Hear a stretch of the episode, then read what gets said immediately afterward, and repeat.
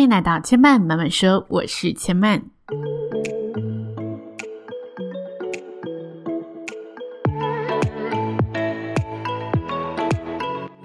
目前频道在 Apple Podcasts、Spotify、KKBox 以及 Google Podcasts 都听得到。喜欢的朋友，欢迎帮千嫚订阅并留言评论，让更多人可以认识千嫚慢慢说喽。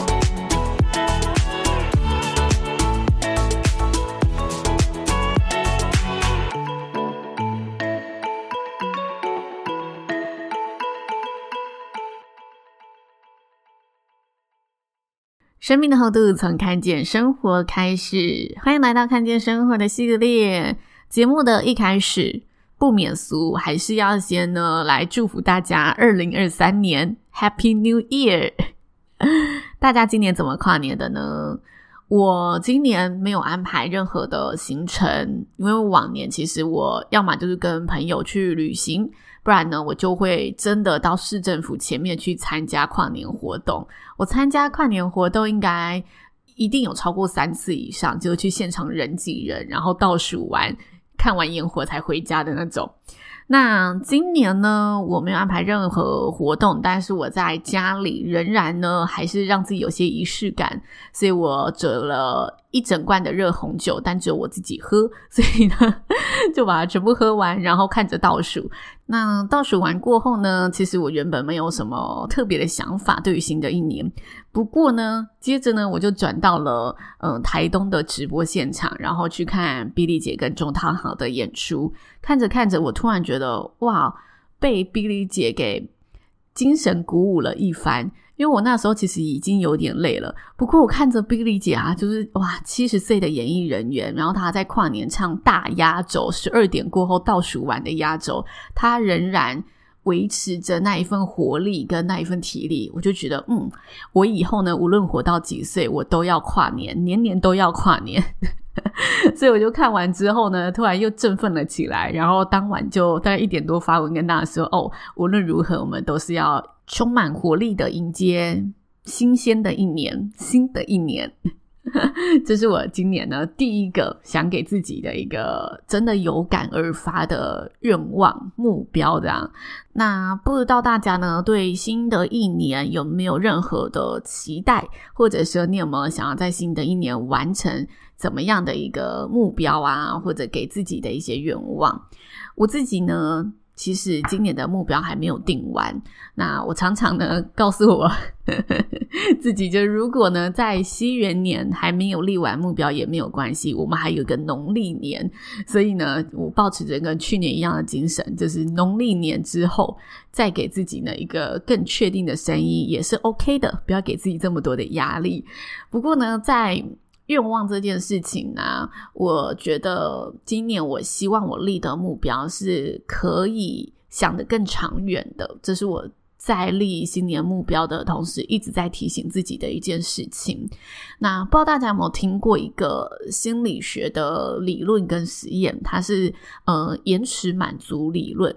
这个理论呢，最常被拿来做两个方面的嗯探讨跟延伸。第一个就是自律对一个人未来的影响；第二个呢，就是你在做任何决定前，是不是可以把眼光放长远的来看待。那也许大家没有听过这个专有名词，但是它的实验故事。一定很多人有听过。那我这里呢，还是跟大家分享一下这个很有名的实验故事。这个实验的名称叫做棉花糖实验，它是由史丹佛大学心理学家华特米歇尔做的一个实验。那这些内容呢，就是他安排了一群四岁的儿童一起进到一个房间里面。那每个儿童都有个棉花糖，他跟这些小朋友说：“诶，只要呢在研究人员离开的十五分钟内，大家没有把棉花糖吃掉的话，你就可以得到第二个棉花糖哦。”那接着呢，研究人员在说完这个实验规则之后，就离开了这一间房间，然后默默的观察这一群孩子。那想当然，有些孩子呢，在研究人员转身之后，就马上把棉花糖给嗑了。但也有呢，小朋友是真的成功的忍住，然后获得了第二个棉花糖。而这个过程当中呢，研究人员呢都有记录下来，哪些小朋友是成功忍住的，哪些小朋友忍耐了几分钟，哪些小朋友呢，诶是研究人员呢一离开就马上吃掉的。那这个实验并不只发生在这个当下，而是多年之后呢，研究人员继续观察这一群孩子，然后他发现这一群孩子的成就跟他们当年有没有忍耐住。没有吃掉眼前的棉花糖会有很大的关系。怎么说呢？因为他发现呢，当年有抗拒棉花糖诱惑的孩子，无论在学业表现或者考试成绩，都比呢得不到第二颗糖的孩子来得好。特别是在他们的大学入学测验里面，他发现平均得分当中，有忍住没有吃掉棉花糖的孩子，跟没有忍住吃掉棉花糖的孩子。这两群孩子相差的分数多达了两百多分，而且呢，他发现懂得克制自己欲望的孩子长大之后，不但较受到呢同才跟老师的喜爱，平均的薪水也比较高。简言之呢，他发现这一群有忍耐住的孩子，在多年之后的成就都比较好。那接着呢，他们就开始嗯去。探讨为什么这一些孩子可以成功的转移自己的注意力，或者成功的让自己没有被眼前的诱惑给迷惑。那他就开始去诶探讨说他们在这过程之中做了什么事情。所以刚刚前面跟大家提到嘛，这个实验最常被应用到的就是你的自律性，就是他们如何自己克制自己的欲望的。那他们发现呢，在这个实验的当下，比较有耐心的孩子，他可能会试着让自己用手遮住眼睛，或者尽量让自己分散注意力，不要去看那一颗糖，让自己努力熬过那十五分钟。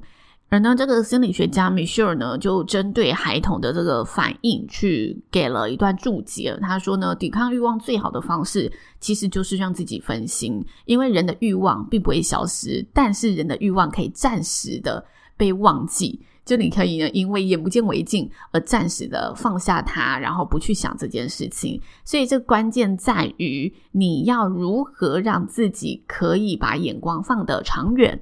去看待十五分钟后我会得到的东西，或者尽量让自己远离这一些会陷入的呃诱惑里面。那 Michelle 呢，他其实还有进阶做一个实验，就是呢，他给自己下来这段注解之后，他又想知道，那人们可不可以以欲望去消灭欲望？所以呢，这一次他呢，针对另外一群儿童，把这一群儿童呢分成三个组别。并且呢，在交付他们棉花糖之前，先给他们三个不同的任务念头。他请呢这三组小朋友分别想着不一样的东西。那第一组小朋友，他请他们想的呢是棉花糖绵密的口感、甜美的滋味。第二组小朋友，他请他们想着白白胖胖的云。而第三组小朋友，他请他想的呢是完全相反的咸咸香香的饼干。而结果显示，当呢他。把棉花糖交给这三组小朋友，同样给他相同的限制，十五分钟内不吃掉，你就可以得到第二颗糖。他发现呢，诶，第一组想着棉花糖绵密口感的小朋友，在一拿到棉花糖之后，通常会选择把它马上吃了，因为他们想太久了，他们的欲望呢一直被加深，所以得到之后就迫不及待去享受它。那接着呢，刚刚想着白白胖胖的云，第二组的小朋友，他们有稍微忍耐，但因为这两个东西太相近了，所以呢，他们在稍微忍耐过后，依然呢止不住的诱惑把它吃掉了。而想着咸咸香香的饼干，它的忍耐力是最长的，甚至呢可以忍住不吃这个东西。也就是说，他在这个实验里面得出了第二个结论，那就是转移注意力是有效的。从棉花糖转移到饼干，其实也是一个。从诱惑去抵抗诱惑的好选择，但是呢，这里呢，值得大家去注意的事情就是，如果你要以一个欲望去满足自己眼前的欲望时，你要确定你那一个转移注意力的欲望是无法在当下实现的，无法在当下立刻获得满足的，就像是白白胖胖的云。他其实看着棉花糖也会有联想的空间，这时候呢，眼前的欲望仍然会是更加深，是止不住的。那因为呢，这一系列的实验真的非常的有名，所以后续呢有很多成功的书籍，其实也运用了棉花糖试验为基底去创作或延伸，发挥了他们想跟读者沟通的理论或他们的一些想法。这样，那今天为什么会想跟大家谈这个呢？因为我说我今年。在拟定目标同时，我一直提醒自己眼光要放长远一点点。那这件事情我是怎么意识到的？我有一天呢，在看一个采访节目，然后它是嗯一个纪录片，它在记录贫穷的样貌。所以它里面说有一个基金会做了一档活动，叫做“走读贫穷”，他带着一群人去看。贫穷的样貌长什么样子？走读嘛，就是带着你走入，然后阅读，或者是更加深的去理解、读取哦，这一个贫穷的样貌。那它里面想跟大家探讨的是，贫穷不再是大家想象的样子而已。贫穷不只是你没钱吃饭，有一群贫穷的人，他们就算再努力，他们仍然是在社会的底层。他希望借由这个走读活动，让大家对于贫穷的定义去。更广泛的思考，不会把贫穷定义在你就是要毫无分文，你是破产的人才是贫穷。他希望大家也看到更多社会角落的故事。那里面呢，有一个重要人物，他就出来说：“哦，其实有很多人批评我们说，为什么要花一百五十万、两百万做这一个走读的活动？他们说，你就把钱发下去给这些需要帮助的人，不是更好吗？你花一百五十万、两百万，然后让这一些人来看我们的生活。”或者是来看他们的生活到底好处在哪里？这不是浪费钱吗？那这时呢，这个活动的重要人物他就跟大家传达，他说：贫穷是一个社会问题，你如果要翻转这个社会问题，你就必须从社会教育开始，你必须让下一代的人知道什么是贫穷，必须让下一代的人可以去接纳哦，社会角落其实有这么一群人。他们也是靠着自己的努力在翻转贫穷的。我能做的不是嘲笑他们，不是看不起他们，而是知道这一群人，他们也努力的在生活，努力的在生存，给他们更多的尊重，然后尝试打开心胸，接纳他们，才有可能有机会让这个社会不会越走越极端，而是越走越平衡。而这一切要做的。不是短期的发钱给这些人就可以解决的问题，而是长期的。我们对下一代的教育，我们对整个嗯社会结构这一个问题的思考，我们怎么去看待，怎么去解决这个问题？我当下啊，听完这一个重要人物的回复时，心里真的觉得哇，这个概念说得太好了，这一个思考逻辑真的是太棒了，因为他所做的就是。不短视近利，然后尝试着去更深入的思考如何从根本去翻转这个问题。那我这里为什么会说不短视尽力？因为他如果真的把这两百万换成钱发下去给大家，我觉得短期之内他一定可以获得一些名声，说哦，你真的有在帮这一些嗯、贫穷的。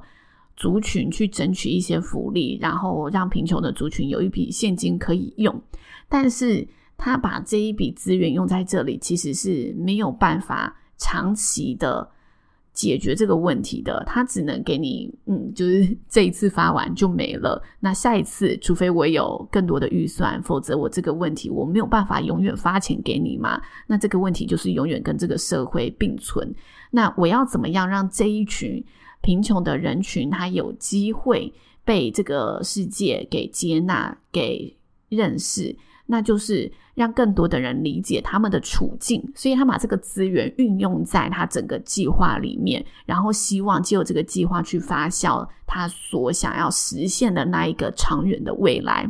我当时呢，就仔细的深思了一下这个重要人物说的这一番话。那我说他是重要人物，是因为我忘了他是那个基金会的谁，但是他就是这个计划的发起人之一。那我觉得他说的这一段话很值得我们去进一步思考，因为我觉得每件事情都是这样子。你觉得当下这是最好的方法，那这个最好的方法。可能真的就只有发生在当下而已。它对未来是不是最好的方法？如果你稍微的把目光拉长一点点，也许会有更好的方法出现。那这更好的方法，它可能很矛盾，对于现在而言，并不是最好的解法。就像刚刚的例子。他把眼光放长远，发钱不是最好的解法。但是回到我眼前，很多人就会觉得发钱是最好的解法，因为的确你给他了这一笔资源嘛。所以我觉得这中间的这一个平衡点，就是我们自己要去提醒自己，我想要的取舍是什么了。我想要暂时让自己这一年，嗯，就是过得活在当下就好，还是我有更想要达成的事情？那如果有的话。我今年也许辛苦一点点，或者我今年也许要忍痛做出一些大改变，我能不能做到？这是我今年在思考自己新年规划蛮大的一个准则。我觉得，与其说新年规划，不如说未来人生规划，蛮大的一个新的觉悟。新的体悟也拿到这里跟大家分享。那希望大家在立自己新年目标的同时，都可以把长远的人生也都算进去，让自己一步一步的活出自己想要的方向。这是我节目不断每次只要谈到这种人生规划，都会跟大家分享的一个结尾。因为我希望我们活的样貌不是越活越迷茫，而是不断的找寻，然后不断的更加清晰，不断的靠近。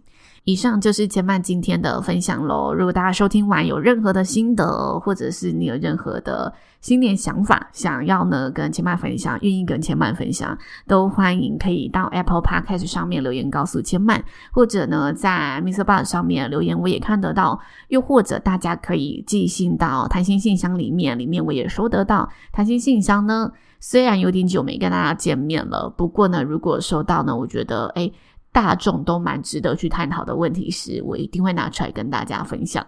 那千嫚慢慢说，今天就说到这里喽，也邀请大家下次再来听我说喽，拜拜。